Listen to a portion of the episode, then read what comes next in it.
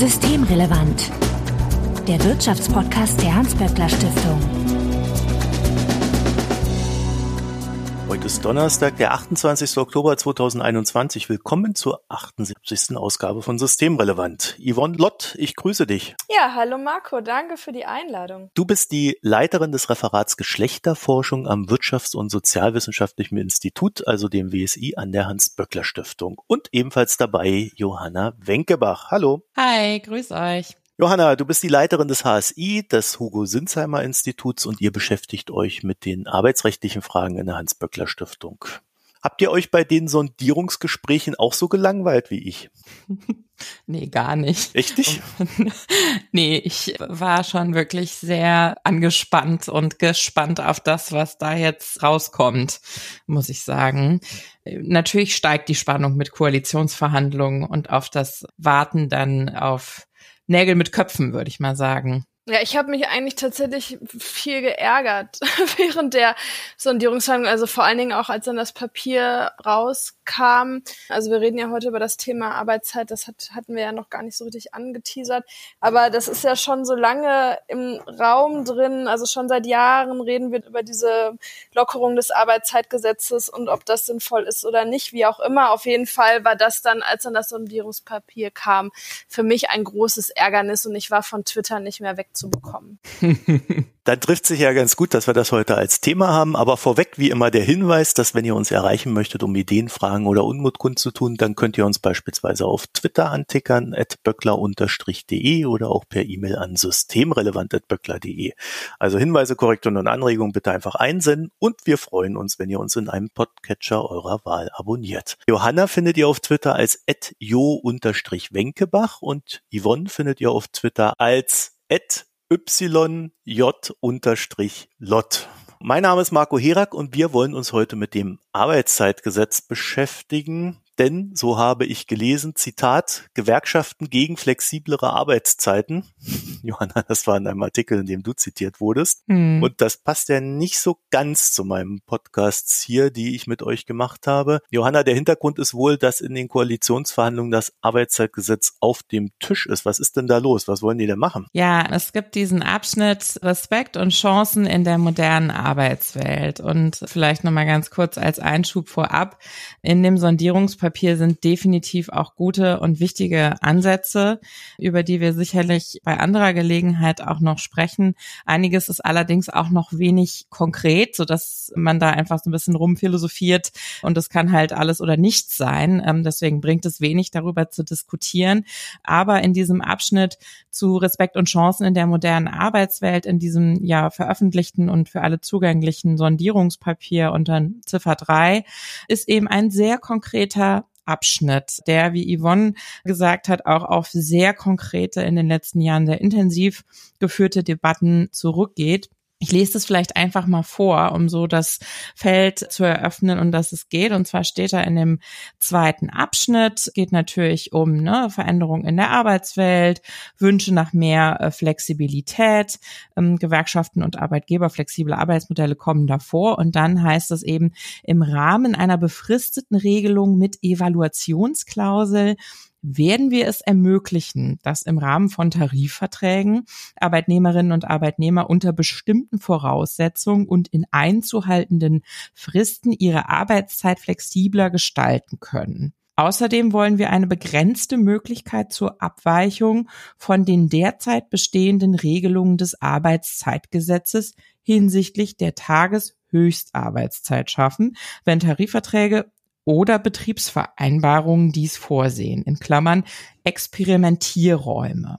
Experimentierräume ist nicht etwas, was sich jetzt diese Sondierungsparteien ausgedacht haben, sondern das stand schon 2016, November 2016 hat das Bundesarbeitsministerium damals noch unter der Leitung von Andrea Nahles ein Papier Weißbuch Arbeiten 4.0 veröffentlicht. Und da sind eben diese Experimentierräume auch schon genannt.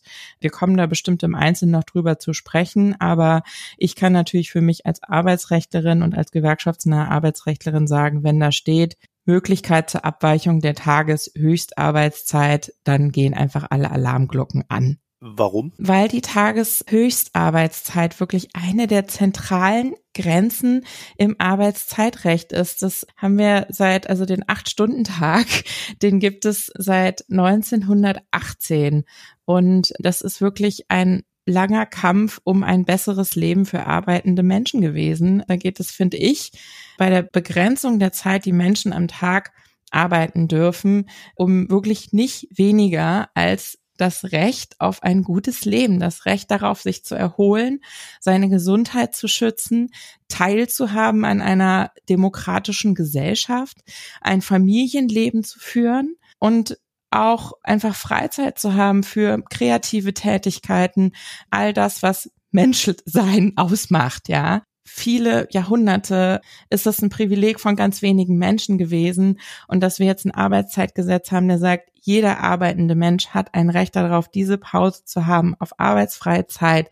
Das finde ich eine zentrale Errungenschaft wirklich in der Arbeitswelt und nicht einfach was, was man mal eben unter so netten Digitalisierungs- und Modernisierungsaspekten einfach wegstreichen kann. Was mich auch ein bisschen ärgert, weswegen ich es sehr gut finde, dass wir jetzt hier auch diesen Podcast dazu machen, weil Yvonne hat es gesagt, seit Jahren wird diese Diskussion geführt und es wird immer, ne, Weißbucharbeiten 4.0, immer unter diesem Aspekt, ja, es ist ja alles nicht mehr dasselbe, wir sind ja total digitalisiert und wir arbeiten global und man muss auch mit China Videokonferenzen um drei Uhr nachts machen können und muss dann aber trotzdem mit New York um neun am nächsten Morgen auch reden können, sonst können wir alle unsere Arbeit nicht mehr machen. Also es wird dieser Veränderungsdruck quasi als Zwang beschrieben, jetzt diese starren Grenzen des Arbeitszeitgesetzes aufzuheben.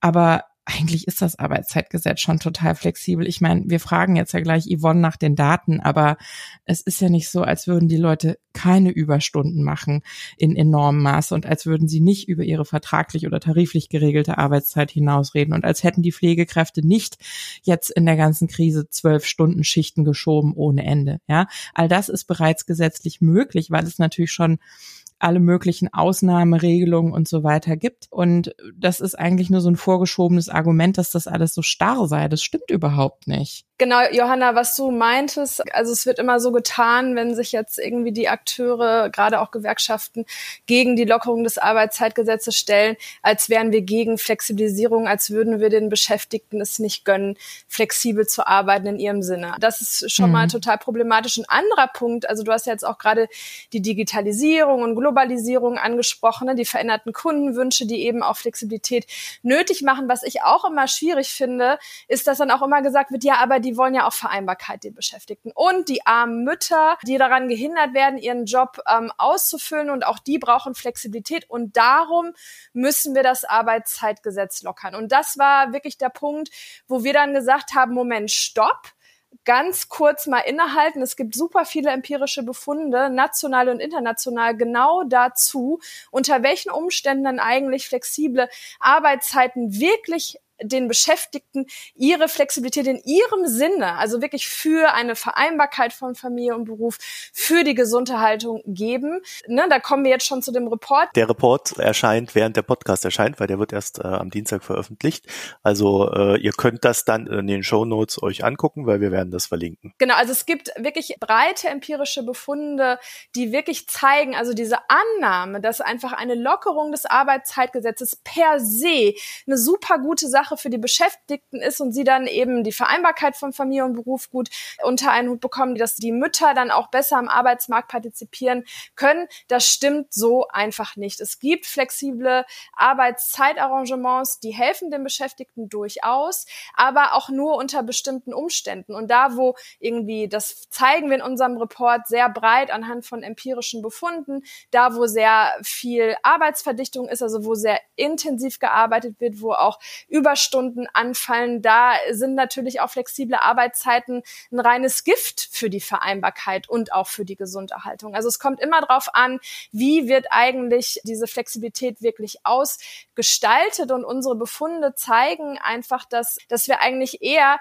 nicht das Problem haben, dass das Arbeitszeitgesetz zu starr ist, sondern dass das Arbeitszeitgesetz einfach ganz ja. oft nicht eingehalten wird und einfach untergraben wird, dass einfach die Beschäftigten das Problem haben, wirklich Feierabend zu machen machen, dass diese ständige Erreichbarkeit, also gerade auch da, wo sehr kundenorientiert gearbeitet wird, eben auch wirklich erwünscht ist, erwartet wird, eben auch von Vorgesetzten, dass die Wochenenden mittlerweile auch immer mehr aufgeweicht werden durch Arbeit, wo natürlich dann auch Beziehungen und Familienleben drunter leidet. Und das äh, zeigt dieser Report ähm, sehr breit, um eben genau äh, die, das Fähnchen hochzuhalten und zu sagen, äh, liebe Leute, also eine reine Lockerung des Arbeitszeitgesetzes, das wird nicht die Vereinbarkeit und die Gesunderhaltung fördern. Ganz im Gegenteil, wir brauchen eigentlich stärkere Regelungen. Wir brauchen nicht nur eine bessere Einhaltung des Arbeitszeitgesetzes, wir brauchen sogar obendrauf, und das ist der Punkt, den wir machen, und das zeigen wir sehr schön mit den aktuellen Daten der Erwerbspersonenbefragung der Hans-Böckler-Stiftung, dass wir obendrauf eigentlich noch eine weitere gesetzliche Regelung brauchen, nämlich eine Arbeitszeiterfassung, die gesetzlich geregelt ist. Das ist ja vom EuGH sozusagen beschlossen worden. Das ist jetzt wie lange her, Johanna? Schon zwei Jahre her, drei Jahre her? Ich glaube 2019 war das ähm, das Urteil. CCOO, ja. Und seitdem ist nichts passiert. Sich, genau, dieses Stillhalten in der GroKo von, ne, also wenn eben da keine Kompromisse möglich sind, wer sich als erstes bewegt hat, verloren oder sowas, ich weiß es nicht. Natürlich haben wir dazu, also zu dieser Pflicht zur Arbeitszeiterfassung, die hat sich nicht der EuGH ausgedacht, sondern er hat sich einfach die europäischen Gesetze zur Arbeitszeit angeguckt und hat gesagt, diese Gesetze funktionieren nur, und das ist auch total logisch, wenn die Arbeitszeit erfasst wird. Denn wie kann man die Gesundheit von Beschäftigten schützen und darauf achten, dass diese Regeln, die ja nicht einfach nur auf dem Papier stehen sollen, sondern auch gelten sollen, wie kann man die Einhaltung dieser Regeln überprüfen? Das geht ja denkt logisch, nur wenn die Arbeitszeit erfasst wird. Und ähm, er hat aber das sehr detailliert ausgeführt, also der Europäische Gerichtshof, was alles an Arbeitszeiterfassung erfolgen muss, damit es eben diese europäischen Anforderungen erfüllt. Und da ist unser Arbeitszeitgesetz, da muss man sich schon sehr viel Mühe geben, diese Anforderungen des EuGH in den Wortlaut unseres Arbeitszeitgesetzes hineinzulesen. Aber weil das deutsche Recht immer auch europarechtskonform ausgelegt werden muss,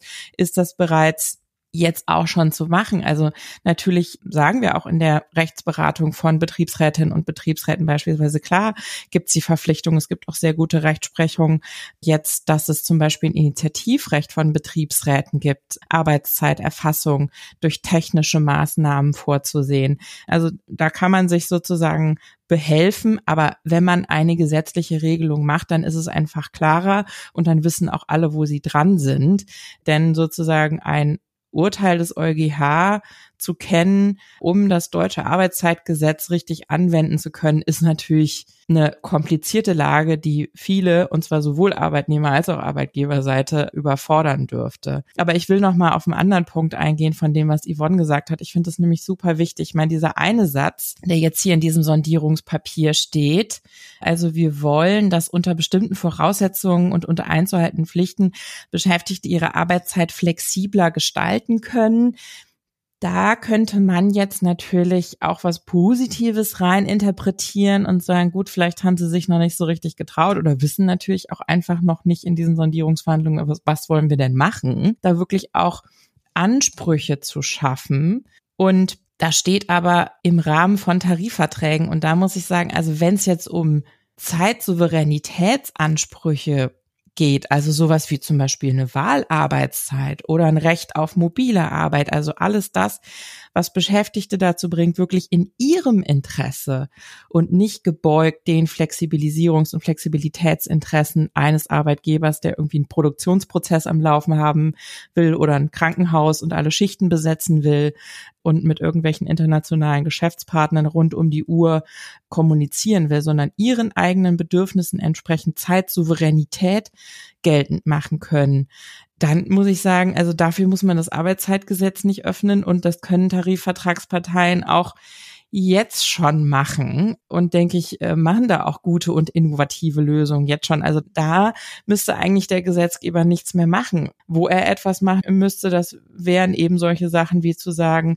wir haben einen Rechtsanspruch auf mobile Arbeit. Und wir sagen explizit im deutschen Arbeitszeitgesetz ganz klar, dass die Arbeitszeit erfasst werden muss, damit es eben Grenzen gibt. Oder wir machen die Brückenteilzeit, ähm, die ja schon gesetzlich geregelt ist, endlich effektiver, damit Leute nicht um irgendwie klar kommen zu können mit Sorgearbeitsanforderungen und der Notwendigkeit, ihr Geld zu verdienen. Das ist ja schon gesetzlich geregelt, die Brückenteilzeit, die sogenannte, also die Möglichkeit, nur befristet in Teilzeit zu gehen und dann wieder länger zu arbeiten. Aber das ist alles viel zu starr ausgestaltet. Also das wären alles so positive Ansätze, um wirklich Zeitautonomie zu schaffen. Ob das jetzt aber mit diesem Satz dort Arbeitszeit flexibler gestalten gemeint ist, wissen wir nicht so genau. Wir hoffen es einfach mal, Johanna. Ich würde sagen, wir hoffen es. Hatten wir nicht im Wahlkampf die Situation, dass es eher darum ging, äh, dass man auch seitens der FDP die, die Pausen flexibilisieren wollte, also dass man eher so eine Wochenarbeitszeit ansetzt statt eine Tagesarbeitszeit und innerhalb der Woche die Zeit flexibler gestaltet wird. Genau, das ist ein guter Punkt, Marco. Das ist mir nämlich gerade mhm. auch noch eingefallen, Johanna, als du nochmal allgemein was dazu gesagt hast, warum das Arbeitszeitgesetz wichtig ist. Und du hast ja auch sehr gesellschaftlich auch argumentiert.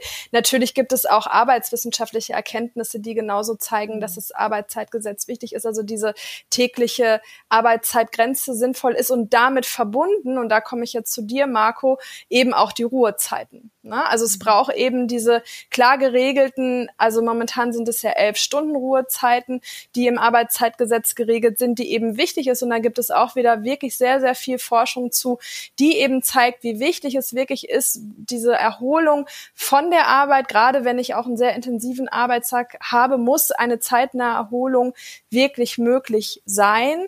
Und da reicht es dann eben nicht ein paar Stunden zu haben, das müssen dann eben halt schon auch die elf Stunden sein. Erkennt also das, was im Arbeitszeitgesetz ja. festgeschrieben ist, das fällt ja nicht vom Himmel, sondern das basiert ja auf arbeitswissenschaftlichen Erkenntnissen und die gelten nach wie vor ungeachtet der Digitalisierung und Globalisierung. Die Biologie des Menschen hat sich ja jetzt nicht geändert. Der Mensch braucht einfach Pausen und in dem Wahlprogramm der FDP habe ich jetzt zu den Ruhezeiten und Pausen nur das gefunden, dass die Höchstarbeitszeitgrenze, die tägliche, flexibilisiert werden soll. Also man will eher zu einer wöchentlichen Höchstarbeitszeitgrenze, aber bei der Beibehaltung der Ruhe, also der Anzahl der Ruhe Pausen. Also es war so sehr schwammig ausformuliert und da bin ich jetzt auch mal gespannt, ob die jetzt in den Koalitionsverhandlungen jetzt auch noch an die Ruhezeiten rangehen. Also ich meine, zwangsläufig leiden die Ruhezeiten ja, wenn die täglichen Höchstarbeitszeiten. Mhm. Das kann man sich ja an einer Hand abzählen. Also da ist die FDP tatsächlich sehr vage geblieben.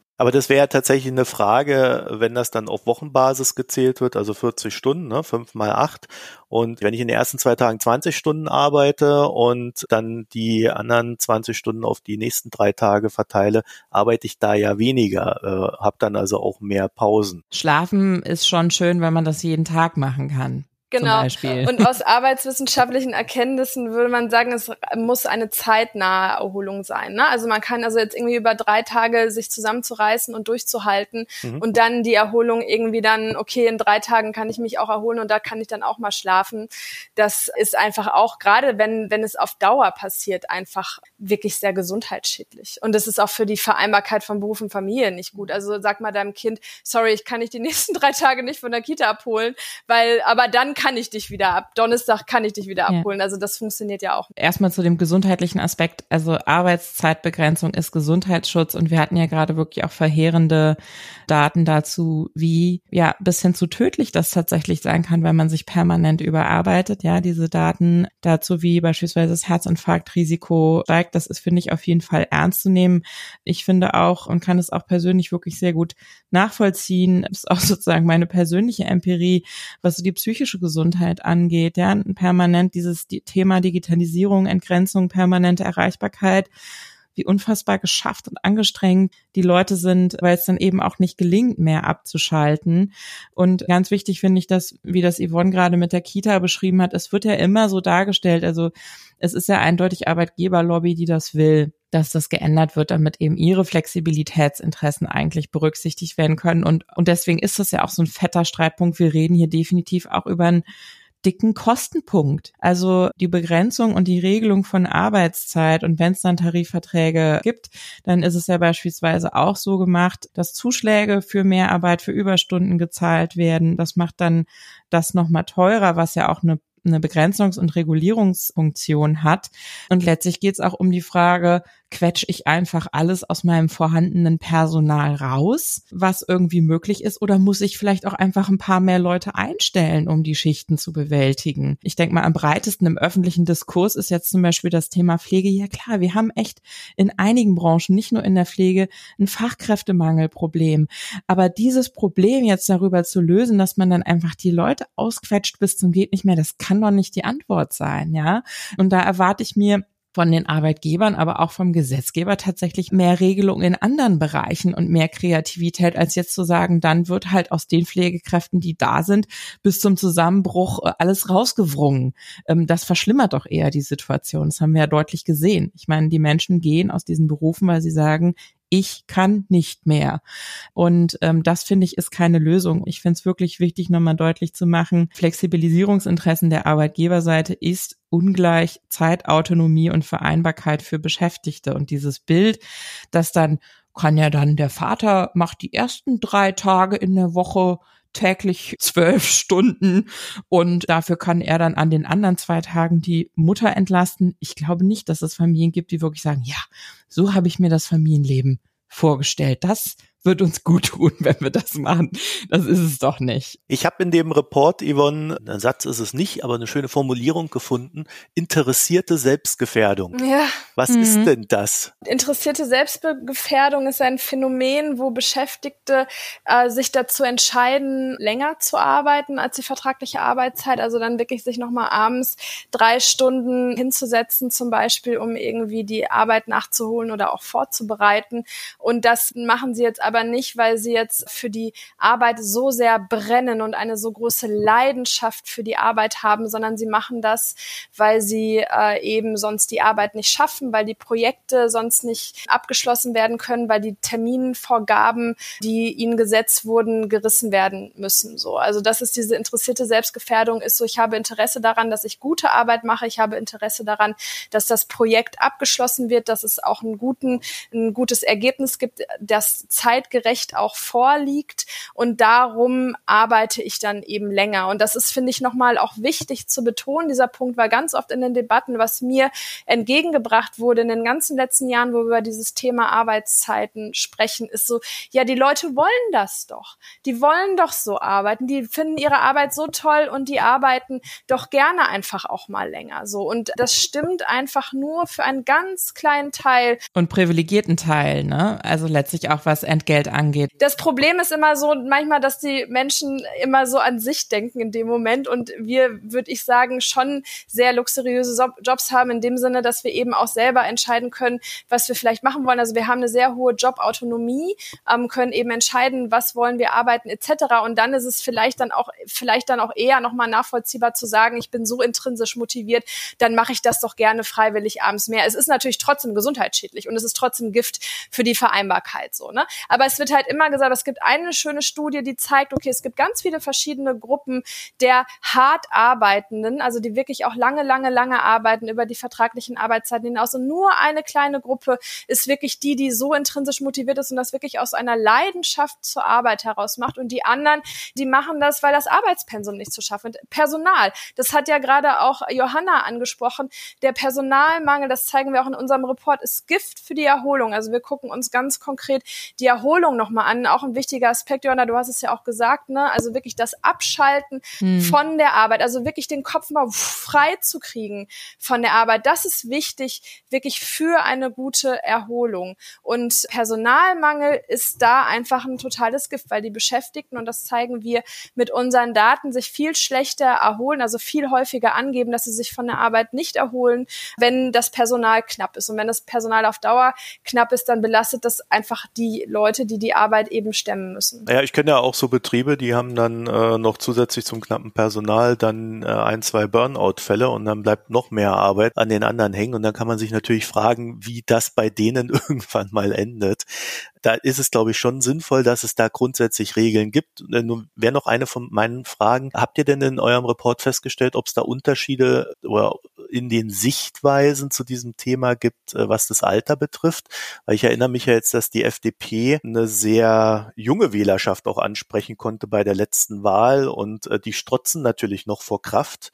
So mit 30, 40 sieht man das dann schon ganz anders, wenn man das mal ein paar Jahre gemacht hat und dann in so einer, ja, in, in so einem Job festhängt äh, und, und dann doch eher nochmal seine Freiräume sucht. Also habt ihr da Erkenntnisse? Das ist ein guter Punkt. Marco, schreibe ich mir gleich auf unsere To-Do-Liste. In der kurzen Zeit haben wir uns jetzt das nicht so tief angeguckt, ähm, ob das jetzt nach Altersgruppen variiert. Also diese Indikatoren, die wir genutzt haben, um Erholung zu messen, würde ich sagen, sollten eigentlich altersübergreifend sein, weil es halt einfach zum Beispiel gefragt wird, okay, also wie sehr stimmen Sie der folgenden Aussage zu? Ich denke nach Feierabend an meine Arbeit, ja oder nein. Also so würde ich eigentlich denken, auch junge Menschen könnten da auch angeben, ja, ich denke immer noch an meine Arbeit. Also auch das wäre dann ein Indikator dafür, dass sie sich nicht gut erholen. Aber in der Tat könnte man da sicherlich auch noch mal schauen, ob sich das eben nach Altersgruppen und dann sozusagen so ein bisschen im Lebensverlauf ändert. Das kumuliert sich ja vielleicht auch. Ne? Also wenn ich mhm. irgendwie so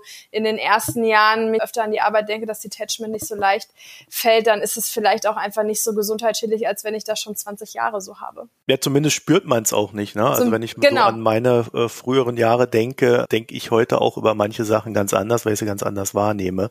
Äh, aber da ist dann natürlich auch schon so 20 Jahre, äh, steht da Tropfen höhlt den Stein. Ne?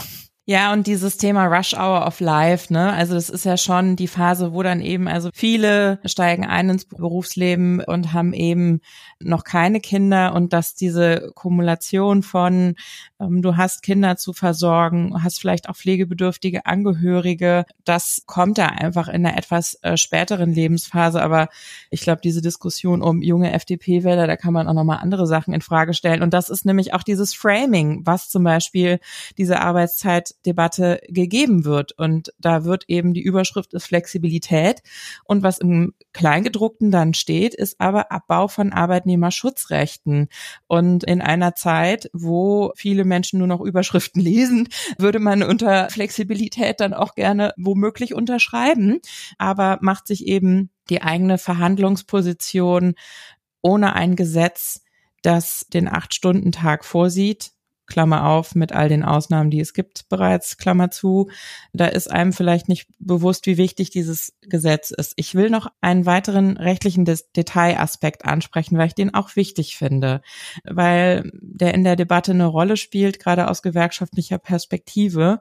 Und das ist dieser Satz, zu den Experimentierräumen im Sondierungspapier, wo drin steht, dass diese Abweichung von der Tageshöchstarbeitszeit, ja, Tageshöchstarbeitszeit, Paragraph 3 Arbeitszeitgesetz, werkverträgliche Arbeitszeit darf acht Stunden nicht überschreiten von ArbeitnehmerInnen. Da steht jetzt eben bei diesen Experimentierräumen zur Abweichung, wenn Tarifverträge oder Betriebsvereinbarungen das vorsehen. Und da hatte ich äh, auch gleich auf Twitter eine ziemlich große Debatte dazu. Und mir ist es einfach wichtig, das auch nochmal zu sagen. Also man kann schon über den Punkt Abweichung von Arbeitsschutzgesetzen durch Tarifvertragsparteien diskutieren, ja, und sagen, warum sollen das eigentlich Gewerkschaften machen, dann nach unten bauen, wenn es um Arbeitnehmerschutz geht. Da kann man aber noch sagen, da wo Gewerkschaften stark sind und wo sie ähm, mit einem Organisationsgrad im Hintergrund verhandeln, werden sie auf Augenhöhe verhandeln und werden gute Gesamtvereinbarung treffen. Ja, deswegen würde ich da noch sagen, wenn man das den Tarifvertragsparteien überlässt, da wo Gewerkschaften stark sind, können die natürlich branchennahe Lösungen schaffen und das wird ja im Arbeitszeitrecht auch schon so gemacht. Ich finde allerdings, da haben wir im, äh, in meinem Institut im HSI auch zugearbeitet. Das sollte dann aber tatsächlich auch bei den Tarifvertragsparteien bleiben und diejenigen, die sich dann irgendwie, ne, die eigentlich nichts mit Gewerkschaften und Tarifverträgen zu tun haben wollen, aber dann auf solche Regelungen gerne Zugriff haben wollen, die kommen dann eben nicht zum Zuge. Das wäre, und ich meine, Tarifautonomie stärken ist ja eine wichtige Überschrift für die Koalitionsverhandlungen und auch etwas, was wir in der Hans-Böckler Stiftung sehr intensiv diskutieren und bearbeiten. Und wenn man dann aber in so einem Papier reinschreibt, das sollen nicht nur Tarifverträge sein, die das machen, sondern auch betriebliche Regelungen, dann ist das wirklich der Türöffner dazu, tarifliche Regelungen zu unterlaufen und Gewerkschaften mit ihrer Funktion in der Arbeitswelt zu umgehen. Und das halte ich für einen wirklich auch nochmal explizit gefährlichen Punkt. Und diejenigen, die dann sagen, warum Betriebsvereinbarung, das hat doch dann der Betriebsrat gemacht, das sind doch die Interessenvertretungen der Arbeitnehmer. Ja, na klar sind Betriebsräte Interessenvertretungen. Aber ich meine, ich habe das ja jahrelang gemacht, auch mit den Betriebsräten in den Betrieben zusammen. Natürlich verhandeln die solche Sachen mit dem Arbeitszeitgesetz im Rücken und mit Tarifverträgen im Rücken. Wenn auf der betrieblichen Ebene ein Betriebsrat und Betriebsräte dürfen ja nicht streiken bei uns, ne? Das ist vertrauensvolle Zusammenarbeit, ist da die Überschrift. Wenn der Arbeitgeber auf den Betriebsrat zugehen kann und sagen kann, hier Leute, und jetzt räumen wir hier das Arbeitszeitgesetz weg also das finde ich rechtsdogmatisch tatsächlich schwierig. Ich finde es mit Blick auf die Tarifautonomie höchst problematisch. Äh, erinnert euch mal an diese betrieblichen Bündnisse für Arbeit. Ne? Das wollten die Arbeitgeber schon immer richtig gerne, dass man die Gewerkschaften raushält und das nur noch direkt auf der betrieblichen Ebene macht. Und da ist einfach das Risiko total groß, dass die erpresst werden mit anderen Themen und sich nicht wehren können ohne Streikrecht. Und deswegen, also das ist wirklich ein absolutes No-Go. War mir wichtig, dass nochmal, weil das nicht alle so detailliert vielleicht auf dem Schirm haben, dass aber wirklich allen klar ist, was da in diesem Sondierungspapier steht ich hoffe, es ist nicht so gemeint und ich hoffe, es kommt in den Koalitionsverhandlungen wieder vom Tisch, weil das ist wirklich hochproblematisch. Aus diesen Sondierungen heraus, das muss man ja fairerweise auch zusagen, das sind ja noch nicht mal die Koalitionsverhandlungen gewesen, da ist es noch nicht sehr detailliert und selbst wenn es dann im Koalitionsvertrag steht, ist ja auch nochmal ein Unterschied, wie es dann vielleicht umgesetzt wird. Wir haben ja einige Aspekte jetzt genannt äh, von den Sachen, die positiv zu tun sind und das ist ja wirklich ein großes Themenfeld, was da jetzt die äh, sogenannte moderne Arbeitswelt betrifft. Das ist ein großes Paket, was da verhandelt wird. Wir werden uns das sicherlich, wenn dann das Papier kommt, im Einzelnen anschauen. Aber wichtig ist, dass eben an dieser Stelle sehr scharfes Bewusstsein äh, dafür besteht, worum es da eben geht. Und deswegen bin ich so froh, dass Yvonne da jetzt auch nochmal den Report gemacht hat, denn sich anzugucken, wie es im wirklich wahren Leben da draußen aussieht in Sachen Arbeitszeit, ähm, ist eben ein ganz wichtiger Aspekt, um nicht einfach nur Begriffe in den Raum zu schmeißen, äh, die mit der Lebensrealität und den Bedürfnissen eigentlich nichts zu tun haben. Ne? Ich frage mich gerade, ob am Ende nicht ein Gesamtpaket vielleicht dasteht, äh, wo man halt so mit den einzelnen Punkten unzufrieden ist, aber im Gesamten vielleicht zufrieden. Ne? Das ist ja auch etwas, was passieren kann und was ja urpolitisch wäre. Ne? Ja, also gestern, ähm, du hast das äh, den Zeitungsartikel angesprochen, da habe ich tatsächlich gesagt, dass ich, klar, ich meine, das ist eine Ampelkoalition, da wird es auf jeden Fall Kompromisse geben.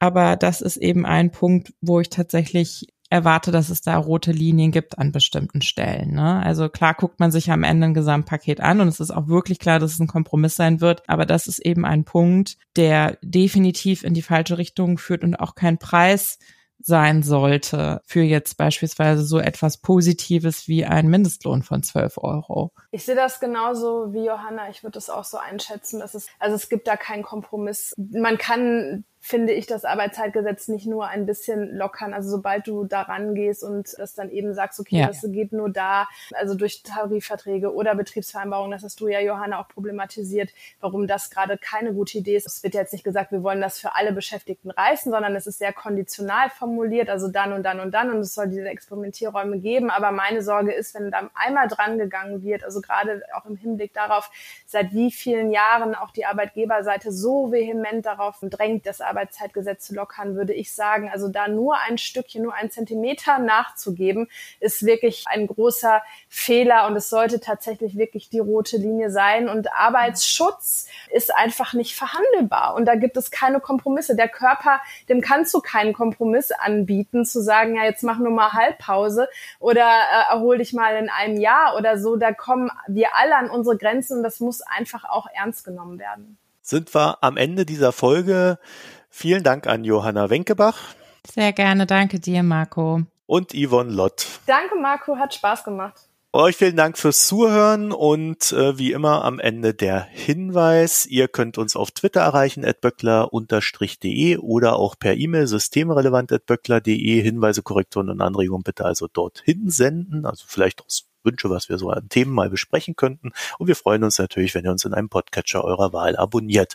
Johanna findet ihr auf Twitter als jo-wenkebach und Yvonne findet ihr auf Twitter als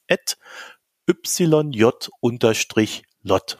Euch vielen Dank fürs Zuhören. Tschüss. Ciao. Ciao.